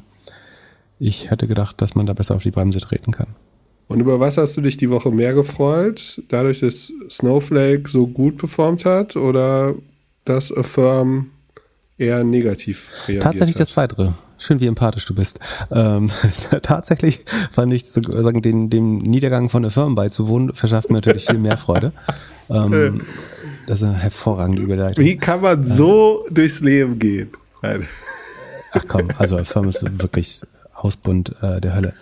Also die haben auch ähm, unser sagen, Vorbild Buy Now Pay Later Anbieter hat auch Zahlen reported die Aktie hat daraufhin 14 Prozent verloren. Äh, das hat Sekunde. In einer Minute macht die Börse auf. Es ist 15.29 Uhr. Dann weiß ich auch, wie gut sie reagiert Aktuell hat. After Hours minus 12 Prozent. Ah ja, Pre-Market ist minus, minus 12 Prozent. Na gut, ich glaube, das kann tiefer runter. Dann weiß ich auch gleich. Ich würde gerne einmal sehen, wie mein Depot umkippt, wenn es gleich. Können, können wir kurz eine Minute? Nein. Ja, mach mal. Äh, meine Firmenposition ist wieder grün. Also es haben kurz paar ins Messer gegriffen bei Eröffnung äh, bei minus neun und ist auf minus neun Prozent hochgetrieben. Jetzt ist aber wieder auf minus zwölfeinhalb Prozent. Und das andere, was übrigens richtig gut läuft, ist Chrysalis, diese Fintech, äh, börsennotierte Fintech-Holding, wo Klarna und WeFax, Starling, Wise und sowas drin war. Ähm, die haben wir bei 114 mal besprochen, glaube ich, sind bei 77 inzwischen. Von? Von 114 oder 120 oder ich weiß nicht, wann wir es besprochen hatten, aber äh, ja, dann äh, erzähl mal, wie sieht es bei den Firmenzahlen aus? Also, wir bekommen verkündet, dass die aktiven Consumers von 7,1 auf 14 Millionen gesteigert worden. Also es sind 14 Millionen Menschen jetzt in der Firmenfalle, nach äh, nur halb so viel im Vorjahr. Das entspricht einem Wachstum von 96 Prozent. Das Gross Merchandise Volume ist wiederum nur um 77 Prozent gestiegen, von zweieinhalb auf 4,4 Milliarden, äh, also wächst also langsamer als die Kunden. Was sagt uns das, wenn das Gross Merchandise Volume, also vermittelter Handelsumsatz äh, mit Firmen sozusagen als Bezahlmittel. Ich habe ein bisschen Gewitter im Hintergrund. Ja, das passt sehr gut zu den Firmenzahlen, finde ich. Ähm, also nochmal, das GMV, das, das über Schulden vermittelte Handelsvolumen wächst langsamer mit 77 Prozent als die Anzahl der neuen Kunden, äh, der aktiven Kunden mit 96 Prozent. Was heißt das? Kleinere Warenkörbe? Sehr gut. Die Transactions pro Nutzer steigen sogar von 2,3 auf 3 äh, Transaktionen. Also die Nutzer nutz, äh, setzen Firmen öfter ein. Und der Umsatz wächst sogar nur mit 39 Prozent von 262 auf 364 Millionen. Was heißt das, wenn man von sagen 77 Prozent GMV-Wachstum nur 39 Prozent mehr Umsatz macht? Margen schlechter? Genau, die Take Rate ist sehr gut. Ähm, hat sich ausgezahlt hier, zwei Jahre Doppelgänger. Ähm, die Take Rate ist äh, gesunken. Wie also, kann das denn sein? Haben Sie mit, äh, zahlen Sie Amazon weniger oder was? Also A, der, der Amazon-Deal sollte der Take Rate nicht zuträglich gewesen sein, äh, würde ich denken. Und äh, turns out, äh, mit ist, wie so viele Modelle, äh, ist dieses Modell mit äh, Competition, mit Wettbewerb deutlich schwerer, als wenn man der einzige im Markt ist äh, und schon alle Nutzer äh, und die ganzen Early Adopter einsammelt. Ähm, Sekunde, was haben wir noch? Also sie geben immer noch Ex-Peloton, also der, das GMV-Wachstum ist nur 77 Prozent und sie sagen, ex-Peloton äh, wäre es aber 89. Also sie sagen immer noch, sie leiden unter dem Peloton-Effekt. Das fände ich immer okay, wenn man gesagt hätte, wir exkludieren Peloton auch, als es unseren Umsatz hochgejagt hat äh, damals. Ähm, jetzt sozusagen nur, wenn es schlecht läuft, das rausnehmen zu wollen, finde ich immer ein bisschen unaufrichtig. Dann kriegen wir noch eine nette Aufschlüsselung der Kategorien. Also, wir haben General Merchandise, Fashion and Beauty, Travel, Ticketing, es scheint Leute, die tatsächlich, ich habe hier äh, ein Hotel neulich bei Booking mit Klarna äh, gebucht übrigens. Ähm, Home Lifestyle, Electronics, Sporting Goods Outdoors, Equipment Auto und Other. Welche Kategorie wächst am schnellsten, glaubst du? Other. Leute tanken mit Affirm. Also, hast du die gesehen, die, oder nee. hast du das gemerkt jetzt eben? Nee. Es tat, also es gibt zwei, die schneller wachsen. Also Gesamtwachstum bei GMV war ja, was haben wir gesagt? 77 oder so. Other wächst mit 414 auf 7% Anteil, also ein Vierzehntel inzwischen. Ähm, was Other ist, werden wir natürlich nie erfahren, aber ich, ich denke mal, Groceries und Tanken sind dabei. Ähm, wobei Groceries weiß nicht, weil die andere Kategorie, die am schnellsten wächst, ist General Merchandise. Das ist natürlich ein bisschen schwer. Also es kann natürlich sein, dass das große Shops wie Amazon sind, wo sie gar nicht wissen, was gekauft wird. Also kann sein, dass sie es einfach nur nach Shops, also nach Merchant einsortieren und nicht nach den tatsächlichen Gütern. Deswegen ist General Merchandise der größte also ich, ich würde annehmen, sie sortieren es nach Shop ein, weil ansonsten kannst du ja nicht General Merchandise irgendwie ein Viertel der Umsätze überhaupt nicht weiter klassifizieren. Die wachsen, wachsen auf jeden Fall mit 477 und das könnte tatsächlich der Amazon-Deal sein, der dahinter steckt, der das so stark wachsen lässt. Was nicht mehr wächst, sondern schrumpft, ist Sporting Goods und Outdoors. Das ist natürlich der Blenden-Effekt, der schrumpft um 20 Prozent. Auto Equipment wächst nur noch um 21, Home Lifestyle nur noch um 18 Prozent. Da sieht man, dass diese Kategorien nach Corona äh, unheimlich schwer haben, Home Lifestyle. Ticketing wächst überdurchschnittlich mit 87 und Travel. Fashion nur noch mit 68. Ähm, Electronics verdoppelt sich immerhin noch. So, Active Consumers haben wir schon besprochen. Repeat Customers nicht so. Dann finde ich ja schön, ähm, sie haben jetzt 235 Millionen Merchants. Ähm, Im Vorjahr hatten sie nur 29 Millionen und also vor fünf Quartalen hatten sie sogar nur 11,5 Millionen. Also sie haben innerhalb von fünf Quartalen ihre Anzahl der Merchants verfünffacht. Erinnerst du dich noch, wie das ging? Ja, ne? Äh, Etsy, Shopify, Amazon? Genau, genau, genau. Das ist lustig. Die 207 auf 235 jetzt sind nämlich genau die 30.000 Amazon-Händler, glaube ich, die es gibt. Und das sieht natürlich beeindruckend aus. Also sie schreiben hier 710% Wachstum in den letzten vier Quartalen, nämlich eine Ver Verachtfachung. Und äh, ich habe mal die äh, Blasphemie begangen und den Umsatz pro Händler ausgerechnet. Und der lag vor zwei Jahren im Q4, also die haben verschobenes Jahr bis Juni, äh, deswegen sind wir jetzt im Q4. Vor zwei Jahren hat der durchschnittliche Händler 27.000 Euro Revenue für Firmen generiert. Schätz mal, wie viel der durchschnittliche Händler jetzt macht? 270. 1500. Aber äh, ein Zwanzigstel eigentlich oder ja, ein Siebzehntel oder so von dem, was, also sie, sie prahlen hier mit sagen, schnell wachsenden Händlerzahlen. Tatsächlich sind es aber sie äh, kratzen unten im Fass nach super kleinen Händlern, die sie in Masse akquirieren können. Ähm, man sieht ja, dass das Revenue nicht, nicht annähernd gleichmäßig mitwächst damit. Genau, so Merchant Fees geben sie ein bisschen Update. Äh, der Rest ist gar nicht so interessant. Dann geben wir mal die Zahlen, die befinden sich natürlich im äh, Sheet auch. Also sie haben gesagt 4,4 Milliarden GMV. Daraus ziehen sie 118 Millionen sogenanntes Merchant Network Revenue. Ähm, was ich wieder bezeichnet finde, ist, dass dieses Revenue, was von den Merchants kommt, kleiner ist, also sogar 50 Millionen kleiner als das, als die Sales- und Marketing-Ausgaben von einer Firma. Also eine Firma gibt mehr Geld für Kundenakquise aus, als die Merchants ihnen dafür bezahlen. Jetzt ist dann immer nur noch die Frage, ob die sozusagen die Investoren oder die Konsumenten den, den Rest von der Firma bezahlen. Und es ist eine Mischung aus beiden. Die Merchant Network Einnahmen sind 118 Millionen, dann kommen noch 32 Millionen äh, Virtual Card Network Revenue hinzu. Das äh, wächst mit 50 Prozent gegenüber dem Vorjahr etwas langsamer. Und dann das gesamte Network Revenue wächst von 108 Millionen auf 150 Millionen äh, mit nur noch 38 Prozent. 39 Prozent, genau. Dann haben sie aber Interest Income, das wächst auch nochmal mit um die 30 Prozent. Gain of, on Sale of Loans, das sozusagen die Ver, das Verkaufen der securitized verbrieften ähm, Kredite. Also sagen, Affirm ist eigentlich auch eine Art Kreditmarktplatz, wenn man so will, ähm, ähnlich wie Upstart. Dass wenn sagen wir 10.000 Leute was kaufen mit Affirm, dann steht auf der anderen Seite hinter Affirm irgendeine Versicherung oder jemand, der quasi sagt, ich möchte dieses Paket aus 10.000 Konsumerkrediten kaufen und möchte dafür 8% Rendite haben oder sowas. Und sozusagen durch das Verbriefen und Verkaufen bekommt äh, Firm dann Zusatzmarge. Dann gibt's noch das Service Income. Äh, das ist die Kategorie, die sich am stärksten steigert, nämlich von 7,5 auf 21,5 äh, Millionen. Äh, wir erfahren wie immer nicht, was das Service Income bei Firm ist. Ich gehe davon aus, dass es um sich um die sogenannten ähm, wie heißt das, Due Date Extension Fees, äh, also die, die euphemistische äh, Bezeichnung für Verzugszinsen äh, handelt. Und so kommt man dann insgesamt beim Revenue immerhin auf 364 äh, Millionen. Also was der Anteil, den die Shops zahlen, die Merchants, ist 150 Millionen. Ähm, es kommen aber weitere 224 Millionen hinzu, die aus den Zinseinnahmen, den Verzugszinsen und der Verbriefung der Kredite kommt. Jetzt diesen 364 Millionen Umsatz stehen am Ende aber nochmal 180 Millionen Transaktionsfees äh, entgegen. Und dann kommen nochmal Technology and Data Analytics Cost von 135 Millionen, Sales und Marketing von 167 Millionen und General Admin von 157 Millionen zu, sodass die insgesamt die operativen Kosten 641 Millionen sind.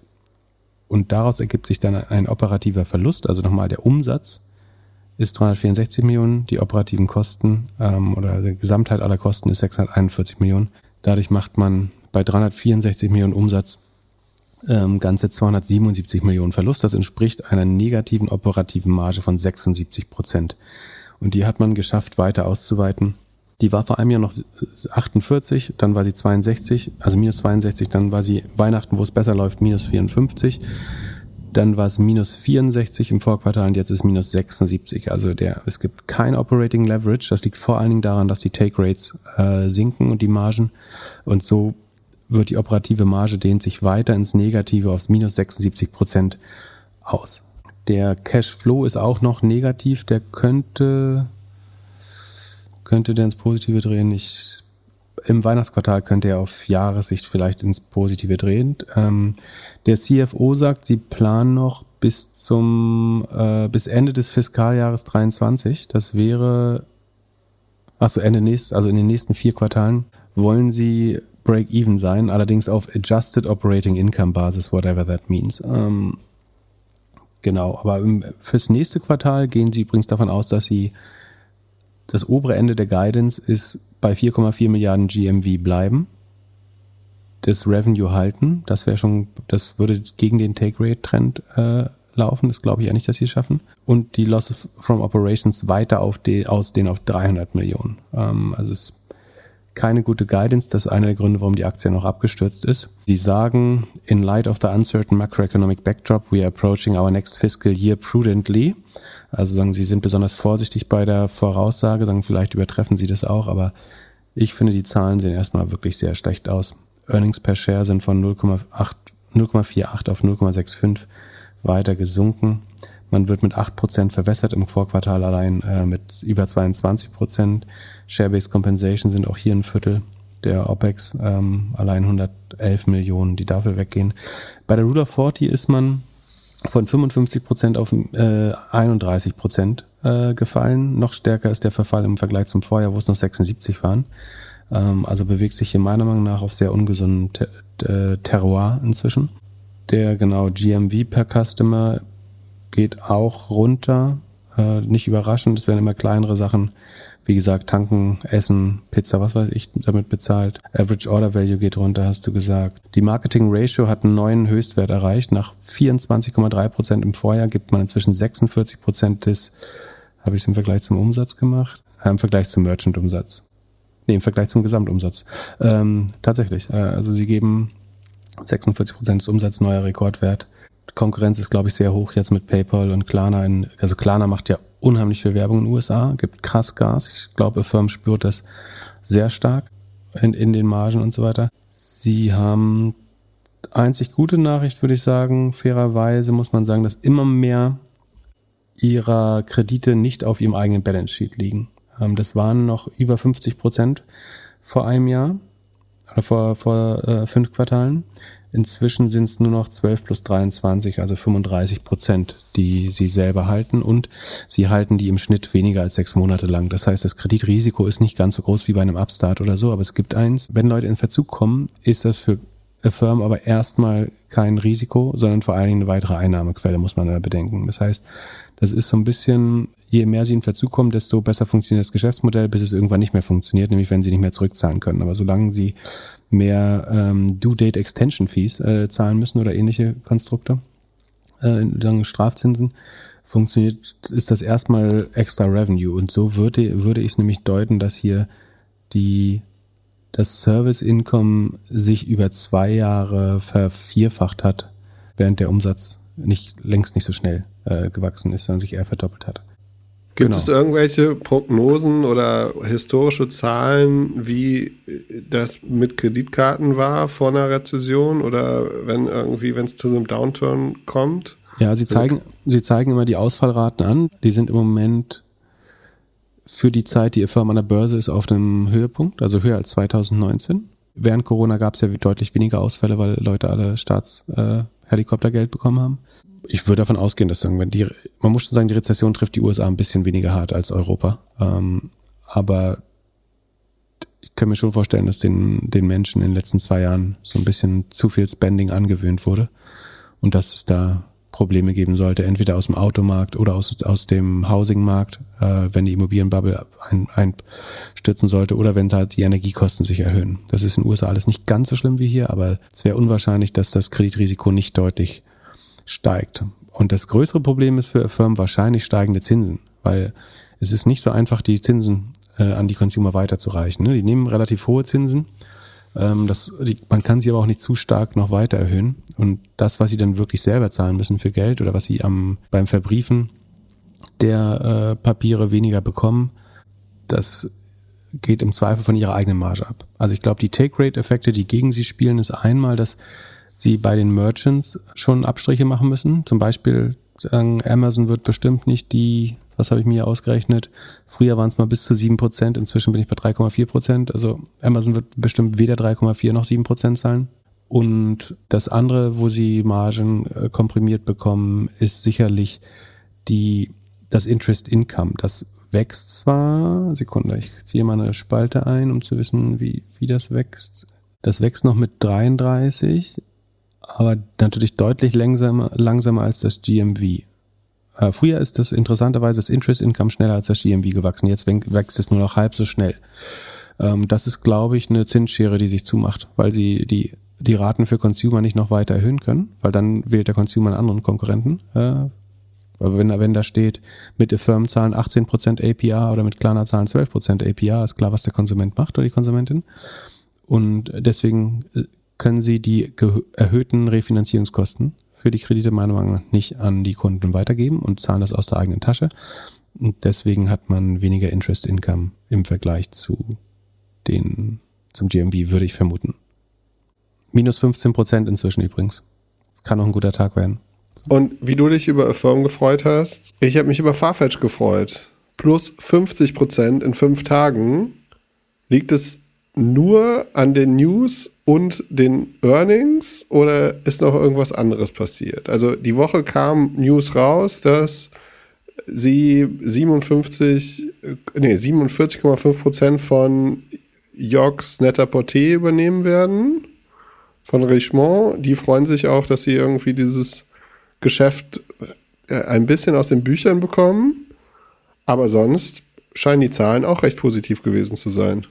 Ja, ich hatte mich äh, gewundert. Ich habe äh, Herrn Glückler vor der Sendung gefragt, äh, ob wir zehn Minuten später aufnehmen können. Dann würde ich es noch schaffen, sagen Farfetch wenigstens rudimentär ins Sheet zu machen. Und er so, klar, mach auf jeden Fall, muss rein. Und der so, seit wann juckt den das? Oh, das muss doch unbedingt in die Sendung rein. Dann habe ich äh, erst, erst eben verstanden, dass er tatsächlich Aktien von Farfetch hat äh, und äh, deswegen so juckig ist. Ähm, aber wir, wir gucken uns das gern für Sie an.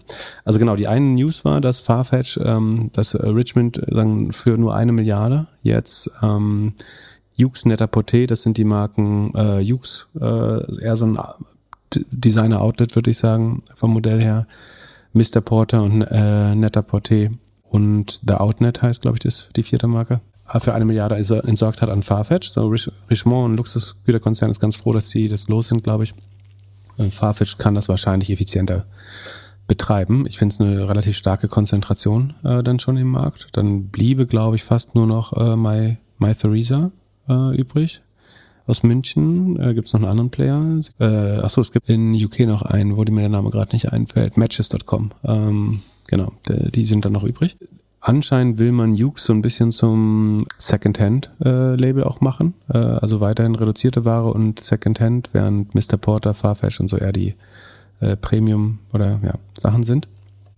Ich fand die Übernahme schon relativ mutig, ehrlich gesagt, aber bei dem Preis kann man es natürlich machen. So, aber wie waren die Ergebnisse von Farfetch? Auch da gucken wir mal in die Präsi rein. Äh, das ist Q3, die sind im Q2. Also, das GMV ist um nur 1,3% gestiegen, gar nicht so stark, aber das Vorjahr war natürlich relativ äh, stark bei, bei Farfetch durch Corona. Das Revenue wiederum ist um 13,6% äh, gestiegen. Das heißt, sie haben ihre Take Rate effektiv erhöht oder mehr Geschäft als First-Party-Geschäft gemacht. Sekunde, das können wir vielleicht sogar rausfinden. Könnte gut sein, weil sie ein paar Marken gekauft haben von der Weile. Das ist das Brand. Also es gibt, ähm, eigentlich gibt es drei Geschäftsmodelle oder vier. Es gibt In-Store, das kann man weglassen. Dann gibt es Brand, das ist Off-White und ihre eigenen Marken. Und dann gibt es die Digital-Plattform und darin gibt es wiederum das First-Party GMV, also äh, wo sie selber handeln und das geht 100% in Revenue durch. Und dann gibt es das Third-Party. Ähm, genau. Und es ist jetzt so, dass First Party war 153 Millionen. Warum sagen Sie uns jetzt nicht, äh, was das im Vorjahr war? Und Third Party war 651 Millionen. Da kriegen Sie 31% Take Rate, ist auch ganz ordentlich. Also Sie haben Revenue schneller gesteigert als GMV. Sie haben den Gross Profit verbessert um 16,3%. Das ist äh, Prozentpunkt, nee, den Gross Profit um 16,3% gesteigert ähm, und das ist ein Anstieg der Gross Margin von 44 auf 4, äh, auf 46,2. Das ähm, relativ gesehen 5% 2,2 Prozent Punkte mehr. Das ist auch schon sehr gut. Die Kosten für Selling, General und Admin sind nur um 14 Prozent gestiegen. Also langsamer als der Kunde, nee, ähnlich wie das Revenue. Ähm, ganz gut eigentlich ja, eigentlich solide. Also nach dem schweren Vergleichsjahr äh, hat man wahrscheinlich mit schlechterem gerechnet. Das GMV muss man schon sagen, ist halt um 3,3 Prozent, äh, um nur um 1,3 Prozent äh, gewachsen. Das wäre währungsbereinigt noch ein bisschen besser, aber ja, ich finde, also ich finde die Zahlen nicht begeisternd, aber es ist äh, total okay. Operative Marge ist immer noch minus 29 Prozent. Das ist natürlich nicht grandios. Ähm, adjustiertes EBITDA minus 4 Prozent Ähm, die Inventories sehen gut aus, als- also sie bauen nicht zu viel Inventar ab, sie verkaufen das ganz gut ab. Das ist im Vergleich zu den anderen Modehändlern eigentlich ganz gut. Ähm, die sind 50% hochgegangen, sagst du? In den letzten fünf Tagen. Krass. Heute nochmal vier, heute 25 Prozent. Wie viel Prozent deines Depots ist das? Ja, seit heute Morgen wieder ein bisschen mehr. Ja, nicht viel. Hab da so, ja. Aber wo bist einen du kleinen? Anteil gekauft. Also die kommen aber auch von äh, über 40, ne? Nee, aber ich bin, äh, ich bin jetzt leicht grün. Ach ja, das ist ja schön.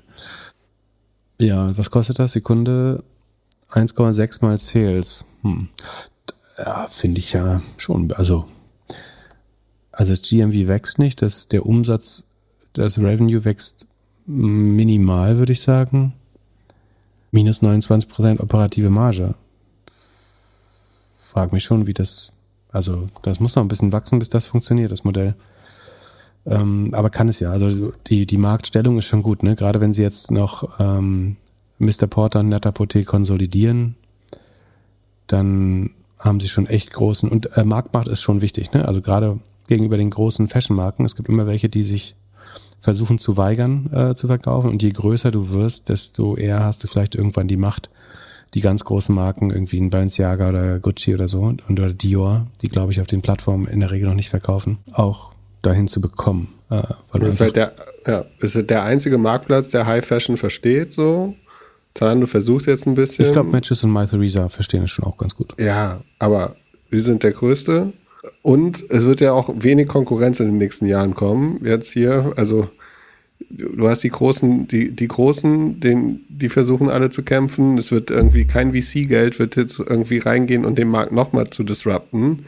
Die einzige, oder es gibt für mich zwei Gefahren bei dem Modell. Das eine ist halt, dass die richtigen, krassen Luxusbrands alles selbst machen werden und dann gar nicht mehr auf die Plattform gehen. Und das zweite ist halt China. Das bei denen auf jeden Fall auch ein Risiko ist. Mm, ja, also das mit den Luxusbrands, die kriegen das schon selber nicht hin. Da ist eher sagen, ihre, ihr Boutique-Netzwerk oder so wahrscheinlich das Problem. Ich glaube nicht, dass ich halte es für sehr unwahrscheinlich, dass irgendeine Luxusbrand die to hinbekommt. Die wollen eigentlich, dass in einer teuren Umgebung, also in ihren Flagship-Stores, die Ware verkauft und vorgestellt wird, weil dadurch auch das Wertempfinden erst entsteht. Ähm, dass die die to hinbekämen oder hinbekommen wollen, da wäre ich ein bisschen frei. Ähm, du hast politische Risiken. Also man muss auch sagen, dieses Wachstum ist vor dem Hintergrund, dass äh, Russia natürlich dicht gemacht hat ähm, oder sie kein Geld aus Russland annehmen können gerade. Das heißt, du hast schon nochmal einen Sondereffekt. Und China ist das gleiche Risiko, meinst du, dass die nicht mehr einkaufen könnten irgendwann? Ja. Ja, hm, ja, ist ein theoretisches Risiko. Okay, das reicht dir zu Farfetch? Ja, na, nach den du, positiven. du glaubst weiter dran. Du, Ja, ich bin da klein investiert und ein bisschen, bisschen Luxus im Portfolio. finde ah, ich du bist auch so so ein Typ dafür. Dann gehen wir zurück wieder äh, eher rot. Äh, Peloton, da gab es eine große News diese Woche, dass sie jetzt endlich auf Amazon verkaufen werden. Da hat der Markt kurz positiv reagiert und dann wurde wohl herausgefunden, dass sie auf Amazon verkaufen müssen, weil sie noch so viele Fahrräder haben. Ja, Schlingel sind das, haben schön vor den schlechten Earnings äh, eine News gemacht, ich glaube 12% hochgegangen oder so darauf. Und dann haben sie am nächsten Tag äh, ihre Zahlen rausgebracht, die wirklich kann man nur als desaströs äh, bezeichnen. Und äh, daraufhin ist die Aktie 20% eingebrochen, vollkommen zu Recht. Ja, wenn man sich die, wenn man sich den Graph anguckt, von den, äh, von den letzten fünf Tagen sieht so aus wie so ein Hut. es ist, äh, ist abgegangen, dann war es kurz äh, ein Tag Ruhe und dann ist es wieder runtergefallen. Genau. Äh, da bildet sich jetzt Schulter, Kopf, Schulter draus und dann bricht es nach oben aus wieder. Ähm, ja, also die Zahlen, ähm, das widerstrebt einem fast vorzulesen. Peloton ist auch im Sheet, Farfetch ist im Sheet äh, und irgendwas habe ich noch in Sheet gemacht, habe ich schon wieder vergessen. Ähm, Sekunde, was denn? Workday. Äh, achso, das kommt erst noch. Umsatz ist 28% unter dem Vorjahr. Das liegt vor allen Dingen daran, dass also es gibt zwei Segmente, Connected Fitness Products, das ist letztlich das Hardware-Segment und Subscription. Dann das einzige Licht am Ende des Tunnels ist, dass die Subscription-Umsätze noch gestiegen sind. Also von 282 Millionen auf 383 Millionen äh, gegenüber dem Vorjahr um 36 Prozent gestiegen. Das, ist hätte ich nicht auch- gedacht. Das, ja, äh, das, aber die hatten eine Preiserhöhung, glaube ich, ne?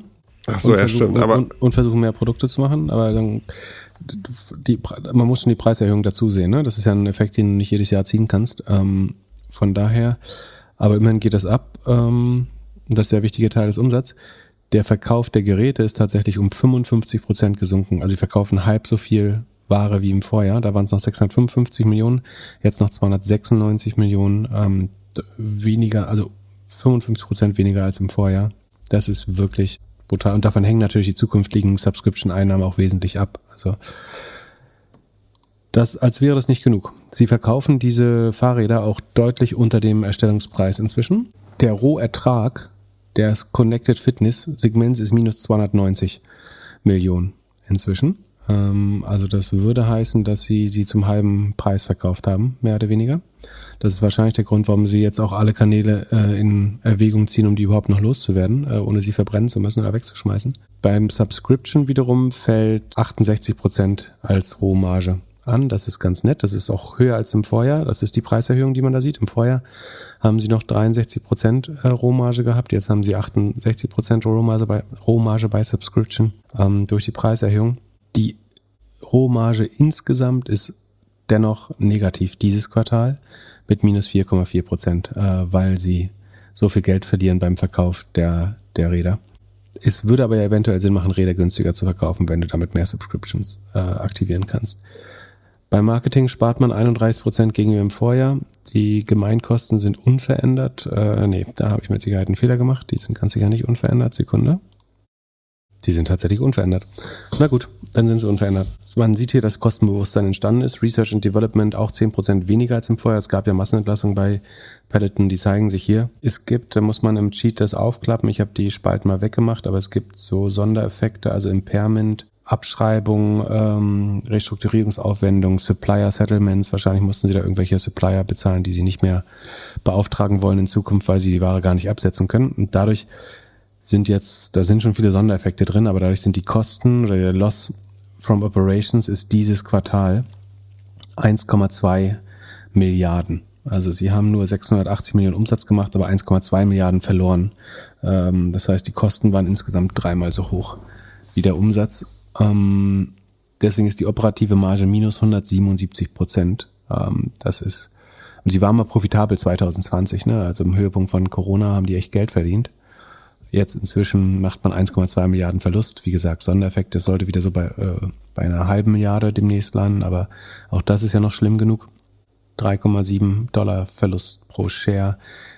Adjustierte EBITDA-Margen minus 42 Prozent. Also wenn man diese ganzen Sonder-Einmaleffekte rausadjustiert, haben sie immer noch minus 40, 42 Prozent äh, negative Marge, Free Cashflow-Marge minus 60 Prozent. Da sind jetzt Abschreibungen und sowas da nämlich nicht mehr drin, aber auch noch minus 60. Sieht alles nicht so gut aus. Die Churn ist hochgegangen von 0, also die Monthly Churn ist von 0,75 auf 1,4 Prozent hochgegangen. Das ist auch der höchste Wert, den man je gemessen hat. Und das Inventar staut sich, nee, sie haben ein bisschen abverkauft. Ähm, also das Inventar ist von 1,5 am Höhepunkt auf 1,1 Milliarden runter. Aber es liegt immer noch 1,1 Milliarden Inventar sozusagen auf Halde. Und das wird mal noch heißen, dass die Rohmarge weiter negativ bleiben könnte für die nächsten Quartale, wenn sie das abverkaufen müssen. Man hat ja immer Gerüchte gehört, dass vielleicht Apple die kaufen wird oder so. Wenn du die Zahlen anschaust, würdest du sagen, dass das eigentlich keiner mehr anfassen kann? Oder kriegt man das Modell irgendwie gedreht?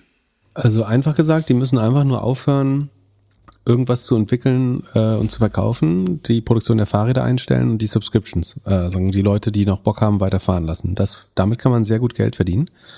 Das Subscription Revenue ist durchaus was wert. Ne? Also es sind, Sekunde, können wir gucken, LTM sind das 1,4 Milliarden. Also die Peloton sollte schon eigentlich 20 Milliarden wert sein, würde ich sagen. Sie müssen nur aufhören, die Fahrräder zu verkaufen und zu bauen. Äh, da verlieren sie zu viel Geld. Gott, die sind nur dreieinhalb Milliarden wert. Das ist schon krass. Ja, vielleicht sind es keine 20 mehr, aber ich würde ja dem Subscription, also Subscription, achso, ich habe die, hab die falsche Spalte genommen. Nee, doch, 1,4 Milliarden ist Subscription Revenue im Jahr. Das ist schon mehr als 3,5 Milliarden wert. Muss alles zumachen sofort und nur das Geld einsammeln. Und die Trainer bezahlen, klar, aber das, äh, na gut. Ich finde schon krass niedrig, aber die Frage ist, ob ist halt jetzt sehr undurchsichtig mit dem ganzen Inventar, das du verkaufen musst und du wirst damit weiter Buchverluste machen und sie, also der Cashflow ist auch schon negativ Wo sparst du da noch weiter? Es ist schwer. Nee, 20 Milliarden war ein bisschen Quatsch, das nehme ich zurück, aber trotzdem sind anderthalb Milliarden Subscription-Umsatz ist ja schon was wert. Und du hast ja auch da zwei Drittel Marge drauf. Aber warum, warum ist der ganze Apparat so teuer? Das muss man sich schon fragen. Du hast halt die Trainer und die Kurse, aber da hast du ja einen hohen Hebel drauf. Pro Subscriber ist das ja gar nicht so viel. Vielleicht schaut sich Amazon jetzt auch an, wie die funktionieren online und äh, schnappt sie sich dann. Ja, ich meine, ich würde schon sagen, bei, bei, bei drei Milliarden oder dreieinhalb Milliarden ist, besteht auf jeden Fall die Gefahr, dass es noch jemand kauft. Die Downside ist inzwischen niedriger als die Upside, würde ich sagen. Könnte man fast überlegen, ob man da mal auf einen Turnaround spekuliert, dass entweder eine Übernahme kommt oder dass das Subscription Revenue weiter langsam wächst. Und wobei das wächst eben auch nur durch diesen ähm, Preiseffekt. Die Monthlies, äh, Sekunde, das kann man ja messen. Genau, die Members gehen nämlich runter und die, die Subscriptions sind gerade noch 4000 hinzugekommen. Also die werden runtergehen nächstes Quartal. Ach, schwer. Schwer. Also ich würde es eher, also wenn ich entweder einen Call oder einen Put kaufen müsste, würde ich eher einen Call kaufen, glaube ich. Aber ich weiß nicht, ob ich mich überhaupt engagieren wollte da rein. Aber ich glaube, die Upside ist inzwischen höher als die Downside. Wobei man schon sagen muss, die Subscriberzahl stagniert. Die Preiserhöhung ist jetzt erstmal durch. Ähm, und es gibt, es ist überhaupt nicht absehbar, ob sie mit dem Hardware-Geschäft jemals wieder auf einen gesunden Boden kommen. Und die Kosteneinsparungen waren auch noch nicht groß genug, so wie das hier aussieht. Ja, wenn das Wetter wieder schlechter wird, dann verkaufen sie bestimmt auch wieder mehr Fahrräder und dann werden wieder mehr Leute subscriben. Genau, ist natürlich der schlechteste Monat auch, um die Subscriptions zu messen. Da hast du auch recht. Dann lass uns noch Workday anschauen. Die scheinen wiederum positiv performt zu haben. Genau, Workday ist auch im Cheat Sheet jetzt. Also Workday ähm, macht so Human Resources äh, Software für, für größere Unternehmen. Umsatz wächst noch um 22 Prozent. Das ist schneller als zuvor. Also im Vorquartal war es auch 22, aber letztes Jahr war es äh, langsamer. Das heißt, die akzelerieren hier ganz leicht auf einem aber relativ niedrigen Niveau. Die Rohmarge bleibt auf Vorjahresniveau und die Kosten wachsen mit 23 Prozent, also etwas, äh, nee, mit 25 Prozent, also etwas schneller als der Umsatz. Deswegen bleiben sie weiter negativ aber auf Cashflow-Basis äh, machen sie schon ordentlich, generieren sie schon ordentlich Bares. Die operative Cashflow-Marge ist im Jahresmittel so 30 Prozent, ja 32 Prozent. Rule of 40 ähm, auch über 50 Prozent. Eigentlich super. Das Einzige, was ich mich frage, ist, Workday kostet, ich glaube, achtmal Umsatz oder so also 44 Milliarden, das entspricht siebeneinhalb Mal Umsatz. Und Salesforce, die ja eigentlich äh, schneller wachsen oder ähnlich schnell wachsen und pro, noch profitabler sind, die kriegen nur sechsmal Sales. Naja, ist ungefähr die gleiche Liga. Ja, wahrscheinlich fair. Aber würde ich Workday oder Salesforce kaufen? Ja, Salesforce verlangsamt sich und die, also man muss ja sagen, trotz des starken Dollars ähm, legen die hier beim, beim Umsatzwachstum zu. Das ist natürlich ein ganz gutes Zeichen ja, sind gute Zahlen. Verstehe ich, dass es da hochgeht. Äh, waren beim Ausblick auch längst nicht so äh, kritisch oder so äh, pessimistisch wie die anderen. Werden wahrscheinlich mm, nächstes Jahr in die sagen, Profitzone kommen nach Gap. Würde mich nicht wundern. Und haben einen guten Grund, weiter Geld auszugeben. Ja, Magic Number ist 0,88. Das ist äh, super. Dann sollte sie auch weiter Verluste machen. Ist auch eher überdurchschnittlich im Vergleich zum Vorjahr. Macht Sinn. Wundert, also ist richtig, dass die ein bisschen hochgehen, würde ich sagen. So, dann haben wir als nächstes äh, Elastic und Splunk. Äh, gar nicht so unähnlich, äh, die Firmen. Ja, mit Blick auf die Uhr müssen wir das ein oder andere vielleicht noch auf die nächste Folge verschieben. Ja, dann kommt es ja nie ran. Ähm, dann gibt es äh, Pip im Schnelldurchgang. Also. Wie sieht es bei Elastic aus? Ich bin jetzt bei Splunk gerade. Ich kann nicht nochmal den äh, Reiter wechseln. Also äh, Splunk hat auch ähm, eher negativ reagiert, Aktie 12% runtergegangen. Der Umsatz wächst mit 32%. Wichtiger ist hier aber der Cloud-Umsatz, mit, der wächst immerhin mit 59, das ist gut, aber das ist eben doch nicht gut, weil es deutlich langsamer ist als die Vorquartale. In Vorquartalen ist man um 66, 69, 68, 73% sogar gewachsen. Und das ist jetzt das langsamste Quartal seit langem. Ähm, beim Cloud-Wachstum und das wird sofort abgestraft. Ähm, ansonsten hat sich die Marge deutlich verbessert von minus 57 auf minus 24, also äh, deutlich eingeengt die Verluste. Ähm, das kommt aus der Rohmarge, die von 70 auf 74 Prozent hochgegangen ist. Und ansonsten sind die OPEX langsamer gewachsen, viel langsamer gewachsen als der Umsatz. Ähm, also sie passen gut auf die Kosten auf, werden sie das Cloud-Segment weiter aufbauen, aber das Wachstum im Cloud-Segment ist eben runtergegangen. Ansonsten die BNER sieht noch gut aus. Ähm, die Sales-Effizienz sieht auch eigentlich okay aus. Aber was hier bestraft wird, ist dass die Verlangsamung im Cloud-Wachstum. Ähm, einfach weil das vorher schneller war. So, das war's auch schon mit Splunk. Dann machen wir Elastic. Äh, Elastic macht was ganz ähnliches, auch von Lizenz auf Subscription Revenue äh, umbauen steigern ihren Umsatz um 29,5 Prozent. Das ist auch eine starke Verlangsamung. Die äh, Sekunde habe ich das irgendwo. Die Aktie müsste auch ja auch 5 Prozent runtergegangen dann nach den Earnings. Ist deutlich langsamer gewachsen. Sind fast gut mit 5 Prozent unterwegs. Kannst ja mal gucken, wie die heute äh, traden, aber sieht eher schlecht aus. Rohmarge von 74 auf 71 gefallen, nicht gut. Ähm, also operativer Verlust von 16 auf 24 Prozent negativ ausgebaut. Die Kundenanzahl wächst langsam sind deutlich aus der Rule of 40 rausgefallen mit 26 und Magic Number ist mit 0,36 auch nicht mehr gut genug. Äh, würde ich lieber nicht haben wollen, gerade Elastic, ehrlich gesagt. Und Box? Gibt's auch im Cheat.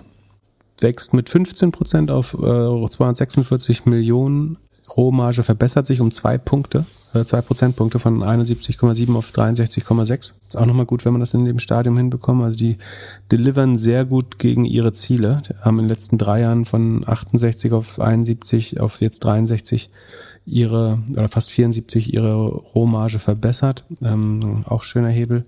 Die Gesamt-OPEX wachsen ein bisschen langsamer mit 11. Das heißt, sagen die operative ähm, Gewinn steigert sich. Sie kommen jetzt dieses Jahr von vorher roten Zahlen in die Gewinnzone, machen drei Millionen Überschuss. Cashflow ist sogar, sogar 8, 19 Prozent im Plus.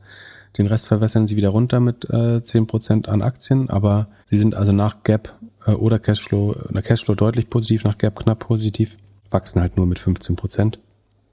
Das ist ein bisschen lame.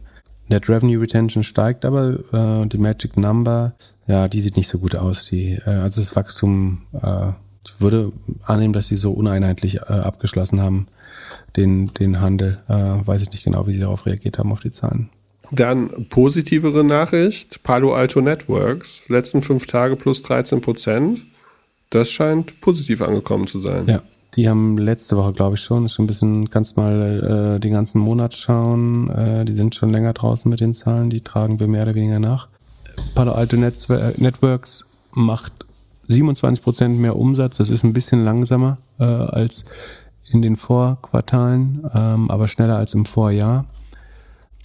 Auch hier ver äh, nee, Rohmarge ist vergle auf vergleichbarem Niveau. Das Gute ist, der die Kosten steigen nur mit 13 Prozent, während der Umsatz mit 27 steigt. Damit sind sie dieses Quartal relativ deutlich in die Gewinnzone äh, geflutscht, haben äh, die letzten Quartale noch so minus drei bis sechs Prozent Verlust gemacht, sind jetzt mit einem Prozent positiv nach Gap Operating Income äh, und Net Income. Operativer Cash Flow aber wiederum ist 38, äh, ist 34 Prozent positiv. Also 34 Prozent des Umsatzes verwandeln sie direkt in Bares im Jahresmittel sogar noch ein bisschen mehr. Also sie sind nach Gap jetzt knapp positiv. Nach ähm, Operating Cashflow sind sie aber eine krasse Cash-Maschine schon. Ähm, ich glaube leider deswegen relativ teuer, wenn ich mich nicht recht ver verirre. Ja, kosten zehnmal Umsatz. Ähm, das liegt eben darum, weil das einer der wenigen Titel ist, der noch vernünftig wächst mit 27 Prozent.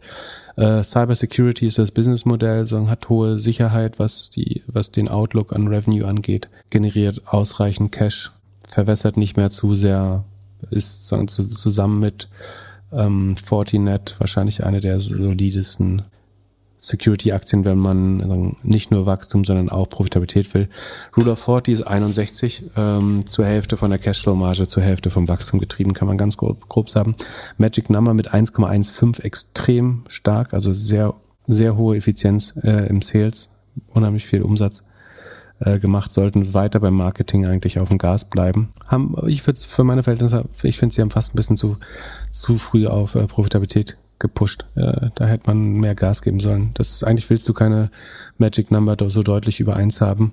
Aber vielleicht äh, ging es in dem Quartal auch einfach mal nicht so gut. Äh, ja. So, die Hörerfragen schiebe ich auf nächste Woche. Du warst noch in irgendeinem Podcast die Woche. Ich war im Mauerstraßen Wetten, also dem deutschen Wall Street Bets Format. Also nicht das Format, sondern sagen eine ähnliche Community äh, in Deutschland. Wer nicht genug bekommt, kann sich den Mauerstraßen Wetten Podcast äh, mit mir anhören. Und was würdest du gern promoten?